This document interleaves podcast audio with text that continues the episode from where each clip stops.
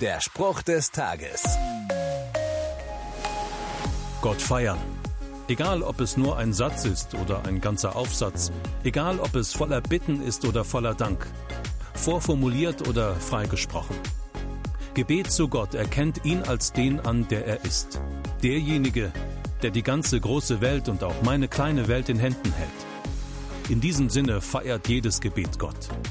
Egal, ob es mit Hör meinen Hilferuf beginnt oder Gepriesen seist du Herr endet. Wer betet, feiert Gott. Feierst du gerne? Dann fang an zu beten. Der Spruch des Tages steht in der Bibel. Bibellesen auf bibleserver.com.